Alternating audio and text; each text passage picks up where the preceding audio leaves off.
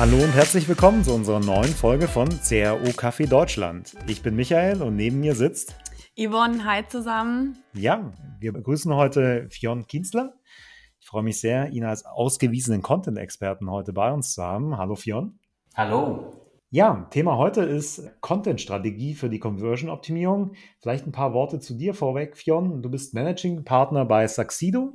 Ähm, das ist die führende Agentur für Content Experience mit 50 Mitarbeitern in Berlin. Ähm, hast schon viel Erfahrung, gerade auch in der Zusammenarbeit mit großen Unternehmen, über 500 Kampagnen für Fortune 500 Unternehmen, DAX-Unternehmen. Wir haben dich kennengelernt, auch über einen Podcast, den ich extrem spannend fand, als du über das Thema Content Experience berichtet hast. Vielleicht kurz als Einstiegsfrage, du weißt, du bist in unserem CRO-Kaffee-Podcast. Ähm, wie trinkst du deinen Kaffee am liebsten? Ja, gute Frage. Ich äh, trinke meinen Kaffee am liebsten schwarz und äh, ich gönne mir so eine kleine Schicht Milchschaum. Ja, äh, also kein schlechtes Gewissen dann, äh, sondern sehr gesund. Und das äh, Getränk nenne ich zur Belustigung meiner Kollegen und meiner Frau Fionocino. Das ist sehr gut. Das werden wir uns merken. Äh, da überrasche ich meine Frau heute Abend damit. Das werden wir bei uns jetzt etablieren. Der Signature Drink. Äh, Fionn, jetzt nach dieser wichtigen Einstiegsfragen eine noch wichtigere. Content Experience für alle unsere Zuhörer, was verbirgt sich denn dahinter genau? Ja, ist eine sehr gute Frage, weil Content Experience setzt sich zusammen eigentlich aus den beiden Disziplinen, nämlich Content Marketing und User Experience. Ähm, und das ist sehr interessant, weil letztlich ist es ja so, dass diese beiden Domänen wirklich in ihrer Schnittmenge dasselbe Ziel verfolgen, nämlich die Erwartungen, Interessen und Bedürfnisse der Nutzer entlang der gesamten Customer Journey bestmöglich zu erfüllen. Und eigentlich ist es ja fast schon naheliegend zu sagen, ja, das führen wir zusammen, statt es als separate Disziplinen zu betrachten, wo man erstmal das eine optimiert und das andere optimiert, das quasi zusammenzuführen und zu sagen, wir optimieren gleich beides zusammen. Und welche Rolle siehst du dort in der CAO? In der CAO ist es halt so, äh, letztlich ist Aufmerksamkeit eine ganz wichtige Sache in der CAO. Das heißt, äh, ich lenke die Aufmerksamkeit des Nutzers auf einen ganz bestimmten Bereich der, der Webseite beispielsweise. Und äh, da spielt Sprache oder Content eben eine ganz äh, große Rolle. Äh, ich habe mich auch viel mit äh, Psycholinguistik auseinandergesetzt. Da gibt es den Semin Gün, der dazu sehr viel geforscht hat. Und äh, mit Sprache kann ich eben eine ähm, gewisse Aufmerksamkeit erzeugen, dann um Aktionen des Users eben zu steuern. Und äh, so sehe ich halt Content als essentiellen Teil dieser Conversion-Optimierung. Das klingt jetzt vielleicht erstmal ein bisschen abstrakt, aber im gesamten Podcast werden wir jetzt ja über viele auch sehr konkrete Beispiele sprechen, wo das, was jetzt erstmal theoretisch äh, klingt, mit sehr viel Praxis auch aufgezeigt wird. Ja, dann würde ich sagen, äh, starten wir mal direkt am Beginn. Wie entwickle ich überhaupt Conversion Rate optimierten Content? Ja, also das ist äh, auf jeden Fall eine Sache, die man auf verschiedene Arten und Weisen machen kann. Das heißt, diese Frage lässt sich eigentlich nicht mit hier sind die fünf Schritte äh, beantworten, weil meine erste Frage wäre dazu erstmal, um welches Unternehmen handelt es sich? Ja, was ist eigentlich die Zielsetzung? Um welchen Seitentyp handelt es sich eigentlich in dem Unternehmen? Wer sind die User, äh, die da drauf gehen? Was sind Messergebnisse, die vielleicht in der Vergangenheit schon mal erzeugt wurden oder die wir jetzt nochmal neu erzeugen können, um eben äh, mehr darüber herauszufinden, wie die User tickt. Äh, und erst dann kann ich letztlich anfangen, überhaupt mit Content äh, Conversion Optimierung zu machen. Ähm, das heißt, ich muss erstmal Informationen sammeln, um dann letztlich sehr userzentriert auch zu arbeiten. Ähm, und wenn ich das mache, dann habe ich verschiedene Prozesse, die da eine Rolle spielen. Wir haben tatsächlich da auch Modelle, mit denen wir arbeiten. Uns ist immer sehr wichtig der Faktor Empathie, sich in den Nutzer auch einzufühlen ähm, und es sehr gezielt zu machen. Und da hilft es auch wirklich, Probleme des Nutzers aufzudecken und dann dafür Lösungen zu schaffen, sich aber auch natürlich reinzudenken, was vermittelt Glaubwürdigkeit, wieso sollte der Nutzer jetzt äh, hier dieses Produkt kaufen in meinem Shop, was gibt es dafür für Gründe und eben nicht nur rationale Gründe zu liefern, sondern auch emotionale Gründe. Und das spielt dann alles äh, zusammen in die Kreation des Content. Das heißt, ich äh, würde sagen, der Prozess, wie wir es machen, ist sehr kontextuell abhängig und hängt ab von den Zielen. Und letztlich muss man mit den Zielen, also mit dem, was am Ende der Conversion-Optimierung steht, anfangen. Finde ich, hast du sehr gut beschrieben. Ähm, ein Thema, was mich dort umtreibt, ist immer ja auch das Zielgruppenthema, das du angesprochen hast. Wie, gehst du da vor? Sind das dann Personas, die das Unternehmen dir gibt, oder hast du da eigene Ansätze, wie du dann die passende Zielgruppe oder den Text zur passenden Zielgruppe besser definierst? Ja, also letztlich hängt äh, für mich das Ziel tatsächlich im übergeordneten Sinne mit der Customer Journey äh, zusammen. Das heißt, wo im Funnel bewege ich mich? Ja, beispielsweise in der Awareness-Phase also ich weiß nicht, wie die Hörer des Podcasts, wie häufig sie mit der Customer Journey auch etwas zu tun haben und den verschiedenen Funnel-Phasen. Aber in der Awareness-Phase sehe ich eine ganz andere User-Intention, die ist eher informational und da sehe ich dann auch andere äh, Conversion-Elemente, also andere Call-to-Actions auch. Äh, da kann es sein, dass ich erstmal nochmal weitere Informationen mehr herunterladen will, vielleicht auch ein Newsletter abonnieren will, bevor ich dann tatsächlich in die tieferen Phasen des Sales Funnels einsteige. Natürlich, wenn ich jetzt in der Transaktionsphase bin, dann ist der Fokus sehr auf dem Abverkauf. Aber häufig, gerade im E-Commerce-Bereich, werden diese oberen Phasen unterschätzt, die aber natürlich eine sehr, sehr hohe Reichweite haben. Also äh, Searchmetrics hat mal in einer Studie zusammengefasst, dass letztlich, wenn man sich die Customer Journey betrachtet und die quasi auf Keywords mit Keyword-Sets zusammenlegt, dass 80 Prozent der Reichweite eigentlich in diesen oberen Phasen liegen. Ja? Und ähm, insofern ist das Ziel für mich immer abhängig vom Stadium der Customer Journey, in dem ich äh, mich gerade befinde in meinem zum Beispiel Shop. Finde ich extrem wichtig, ja. Die Customer Journey ist ja je nach Produkt durchaus sehr unterschiedlich und lang. Ähm, und da zu den passenden Schritten, den passenden Content zu haben, finde ich einen sehr, sehr guten Ansatz. Ja. Wie orientierst du dich, um zu wissen, dass du an der passenden Stelle bist? Ja, also ich glaube, eine gute Orientierung ist tatsächlich, sich mal anzuschauen, was ist eigentlich der Kontext. Ja, also und der Kontext entsteht ja dadurch, äh, dass man mal selber die User Journey durchspielt. Das heißt, dass man das Produkt mal so typischerweise googelt, mal ohne den Brandnamen, um herauszufinden, wie, auf welche Ergebnisse treffe ich da eigentlich. Ganz interessant ist ja, wir arbeiten da ja auch schon mit Ergebnissen von Algorithmen, die künstliche Intelligenz einsetzen, um äh, dann zu klassifizieren, was vielleicht so eine Intention ist. Beispielsweise sieht man häufig auch gemischte Intentionen. Ja, dann sehe ich sowohl informationalen Content bei eigentlichen transaktionalen Keyword. Das heißt, ich sehe zum Thema Drohne kaufen, sehe ich sowohl dann Seiten zum Thema wirklich, wo ich eine Drohne kaufen kann, aber auch andere Seiten, die vielleicht auch informationaler sind, wo ich mich noch mehr informieren kann zu diesem Thema. Dann sehe ich, ah, das ist eher eine gemischte Intention.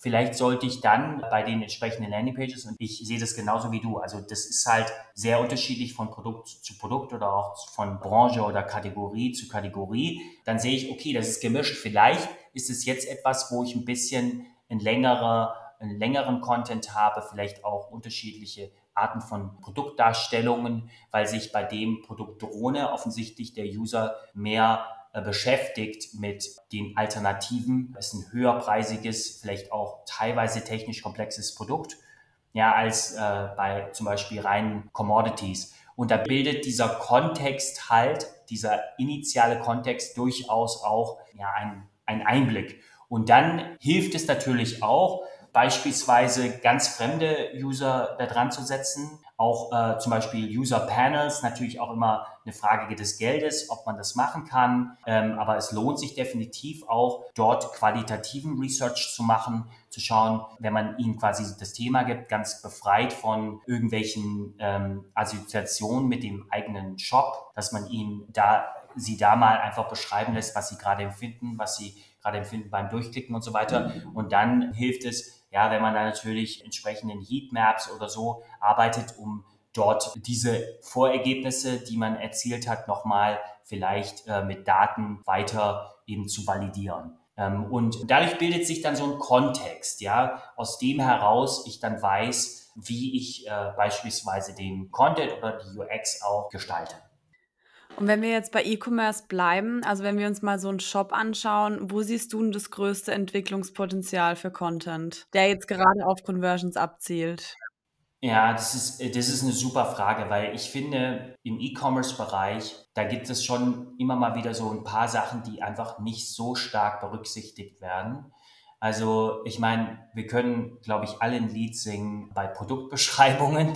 Ja, also das werdet ihr auch kennen, oder? Das äh, dass diese Produktbeschreibungen häufig einfach nicht pointiert sind, dass da irgendwas aus Herstellerkatalogen übernommen wird und vielleicht nochmal leicht umgeschrieben wird, was definitiv nicht ausreicht, wo man die wichtigsten Produkteigenschaften eigentlich zu Beginn dieser Beschreibung nennen sollte, äh, wo man vielleicht auch teilweise emotionalisieren sollte, ähm, also nicht nur rein neutral arbeitet, hängt natürlich sehr vom Produkt ab. Aber das ist etwas, was häufig einfach immer noch sehr stark unterschätzt wird.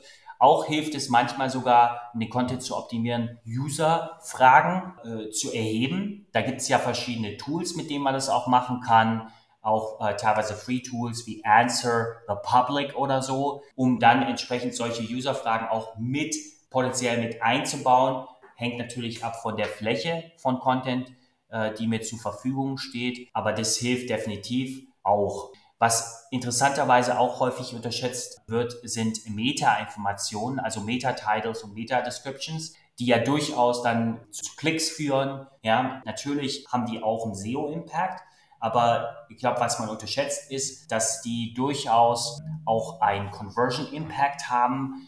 Ähm, und deswegen werden die so als Rest, sagen wir mal so, wie so ein so eine Resterampe, wird das irgendwie dann äh, dahin gefuchst, ohne dass es wirklich äh, darauf ausgerichtet ist, dort einen Wettbewerbsvorteil sich zu, zu schaffen.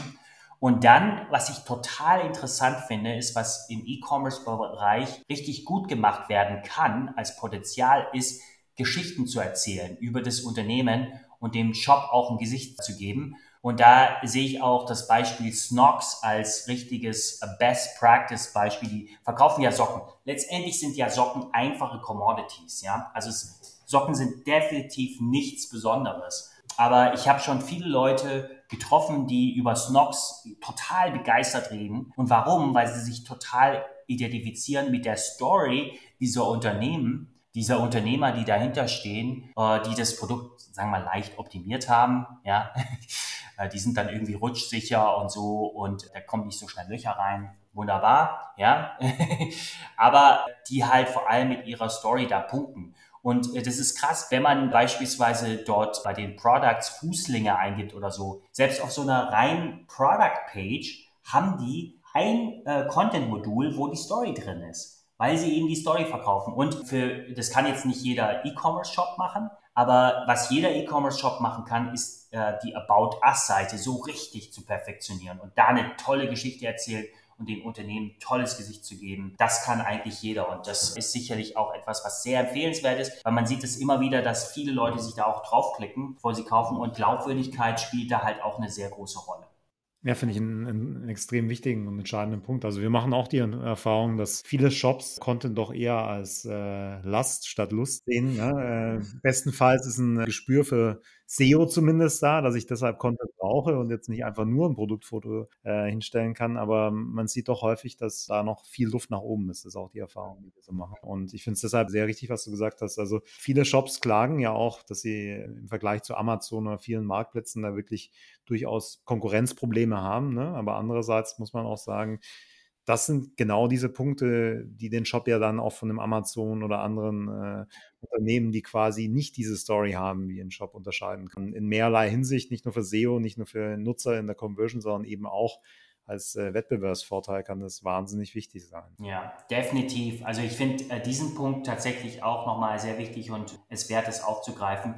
Ich habe neulich einen Vortrag gehalten über Nachhaltigkeit im digitalen Sektor. Und Nachhaltigkeit ist halt auch Diversität des Angebots und Diversität entsprechenden Angebotsketten. Und Nachhaltigkeit ist nicht, wenn wenige Monopole im E-Commerce-Bereich, sagen wir mal, den Konsumenten ein Angebot machen, sondern wenn verschiedene Shops das machen äh, können und das, die Leute werden immer bewusster äh, diesbezüglich und ich weiß, dass Otto beispielsweise damit richtig punktet. Also, dass sie eben wirklich auch nachhaltig sind, dass diese, und zwar eben wirtschaftlich nachhaltig, nicht nur umweltmäßig, und dass sie eine reelle Alternative von Amazon sind. Das ist wirklich Teil von deren Story. Da haben sie jetzt auch eine, eine große Werbekampagne, die sie gerade fahren, sogar mit Plakaten und dergleichen. Aber äh, das könnte nochmal wirklich auch Gewicht haben in dem Markt, dass der Markt sich da durch das Bewusstsein der Konsumenten nochmal stärker diversifiziert. Und das ist sicherlich auch etwas, was eben kleinere Shops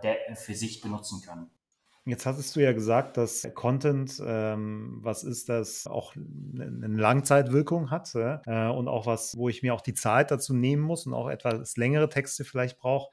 Wie siehst du denn so die Entwicklung aktuell? Weil ich habe ein bisschen den Eindruck, dass viele Shops eher so in Richtung, oh, ich möchte eigentlich eher kurzen Content haben, ich möchte nicht die Nutzer überfordern, ich mag vielleicht auch eher Videos haben. Ähm, wie siehst du momentan so die Entwicklung in dieser Branche?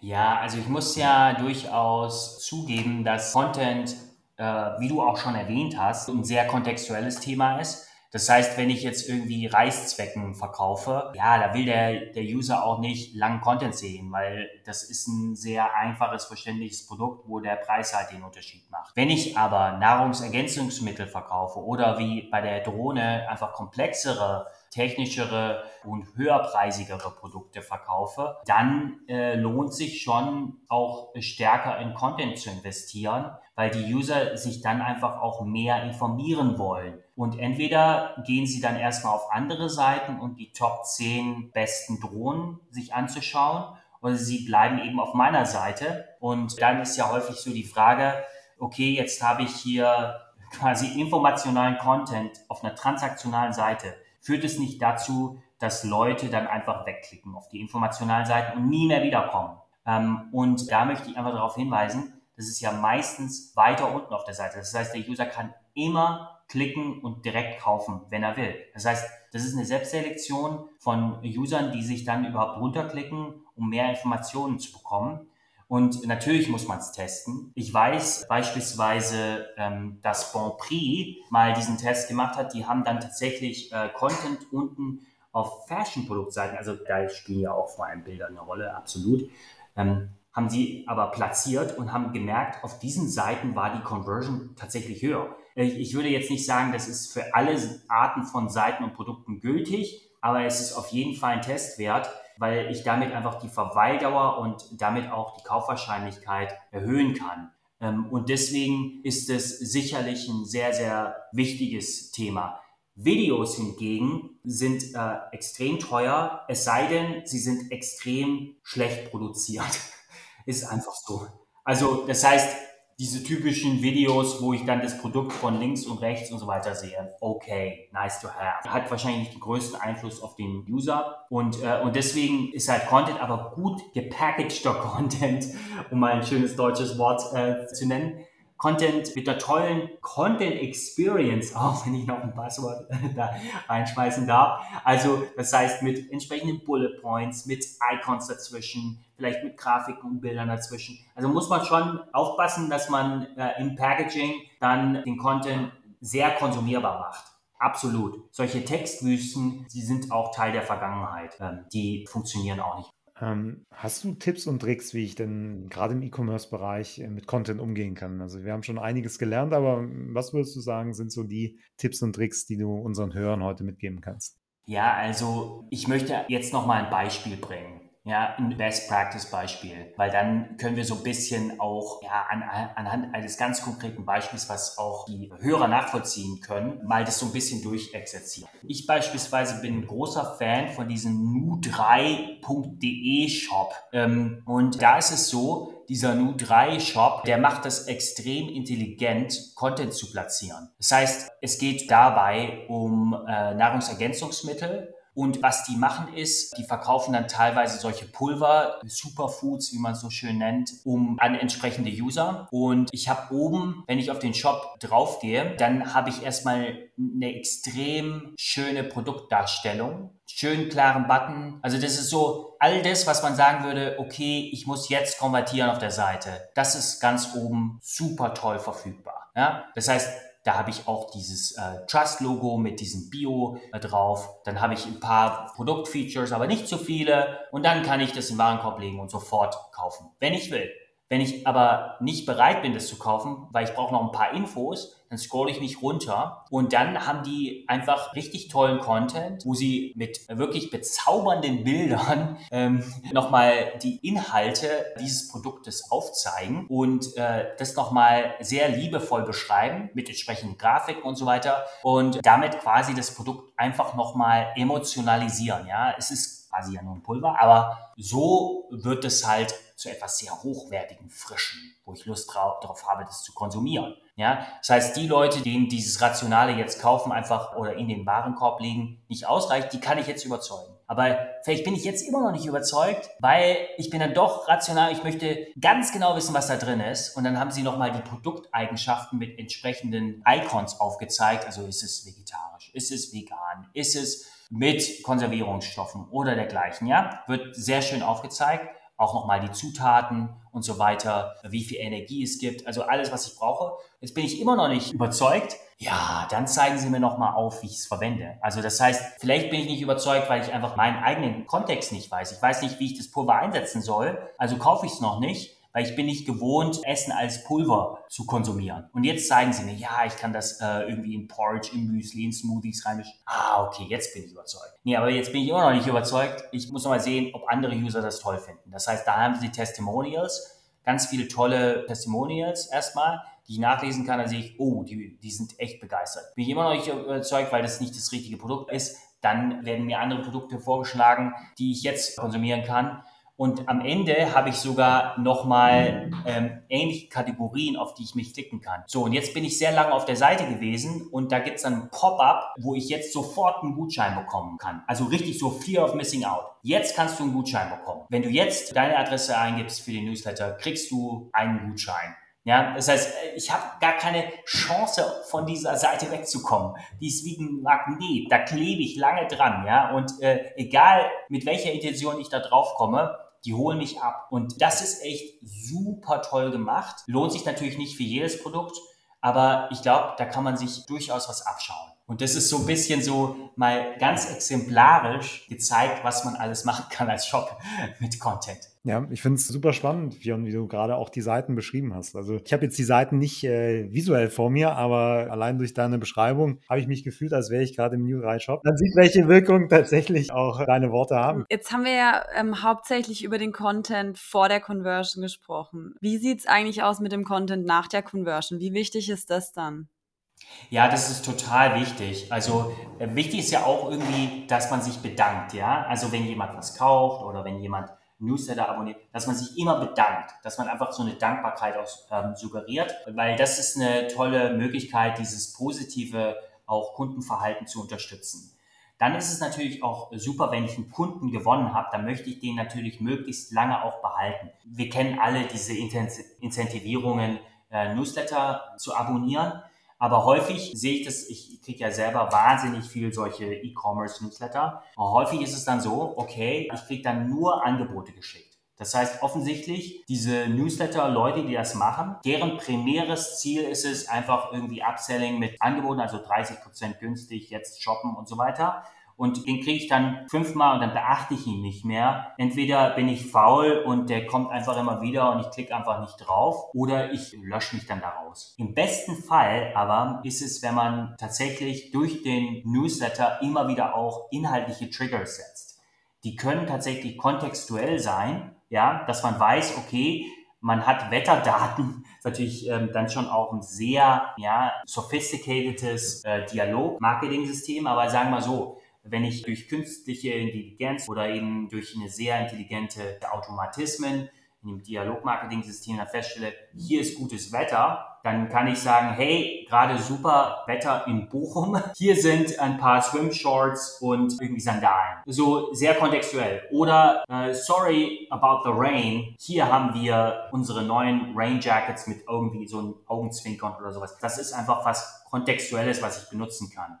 Ich kann aber auch ab und zu mal einen Mehrwert-Newsletter rausschicken, wo ich wirklich Informationen aufzeige. Beispielsweise, wenn ich jetzt Hugo Boss wäre, dann würde ich vielleicht auch mal ein Tutorial rausschicken zwischendrin. Also nicht nur Produkte mit Discount, sondern ich würde dann halt auch mal irgendwie diese Krawatten binden oder wie, zu welchem Anlass bin ich wie richtig angezogen, durchaus vielleicht mit einer externen Autorität, die das dann nochmal mit einer zusätzlichen Glaubwürdigkeit auflädt wie zum Beispiel ein Hugo Boss Designer oder whatever, dann so ein bisschen Storytelling machen, weil dann, dann habe ich wieder Lust, den zu lesen. Ja, dann klicke ich mich auch in die anderen rein, die dann vielleicht ähm, produkt- und angebotsmäßig besser performen. Ja, und das hilft da auch äh, so ein bisschen diese Resistenz, die sich einfach über die Jahre bei Nutzern herausgebildet hat, bei Newslettern auch zu überwinden und dann herauszustechen durch ein besseres User Engagement.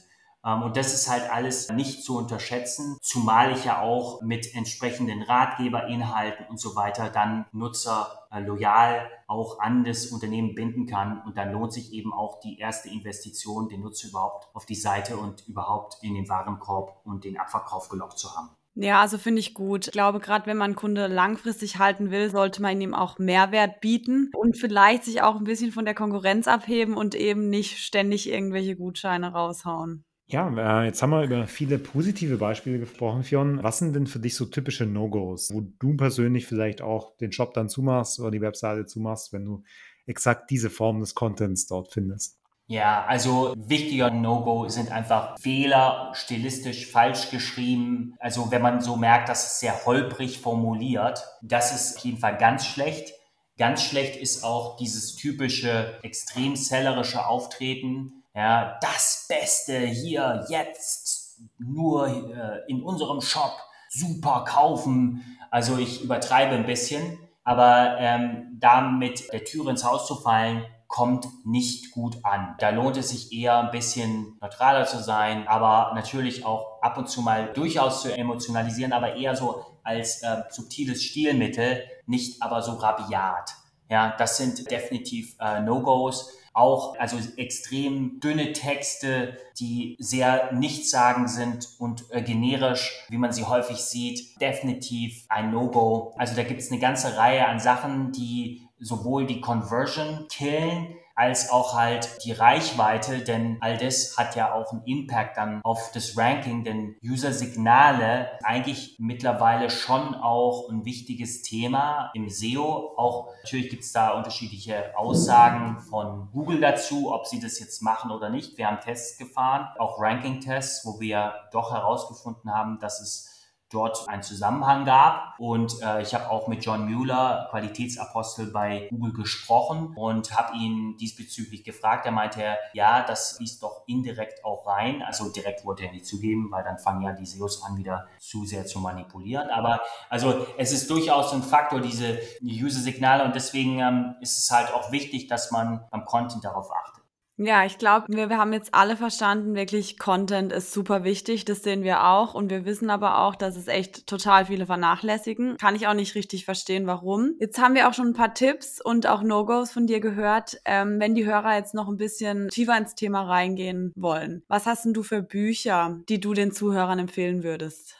Ja, also es ist ja so, dass häufig es auch eine Herausforderung ist, dieses SEO-Thema mit User Centricity, ja auch so ein schönes Buzzword, aber letztlich bedeutet es einfach auf den Nutzer zentrierte Texte und einer gewissen Stilistik und das auch noch mit der Customer Journey äh, zusammenzubringen. Also ich glaube, wir muten dem Conversion Copywriter ziemlich viel zu. Ähm, und da haben wir ein Content veröffentlicht. Ähm, das ist ein White Paper, das ist dann auch in den Show Notes drin und das heißt Content, der performt. Und das haben wir tatsächlich mit Search Metrics zusammen gemacht, wo wir mal aufzeigen, wie man diese User-Psychologie, auch das Conversion-Denken zusammenbringt mit einer sinnvollen Art der SEO-Optimierung also das ist erstmal sehr empfehlenswert, dieses White Paper. Dann ein Buch, was ich absolut liebe und total empfehlen kann, ist Psy Conversion von Philipp Spreer. Das ist wirklich ein ganz tolles Buch mit 117 Behavior Patterns für eine bessere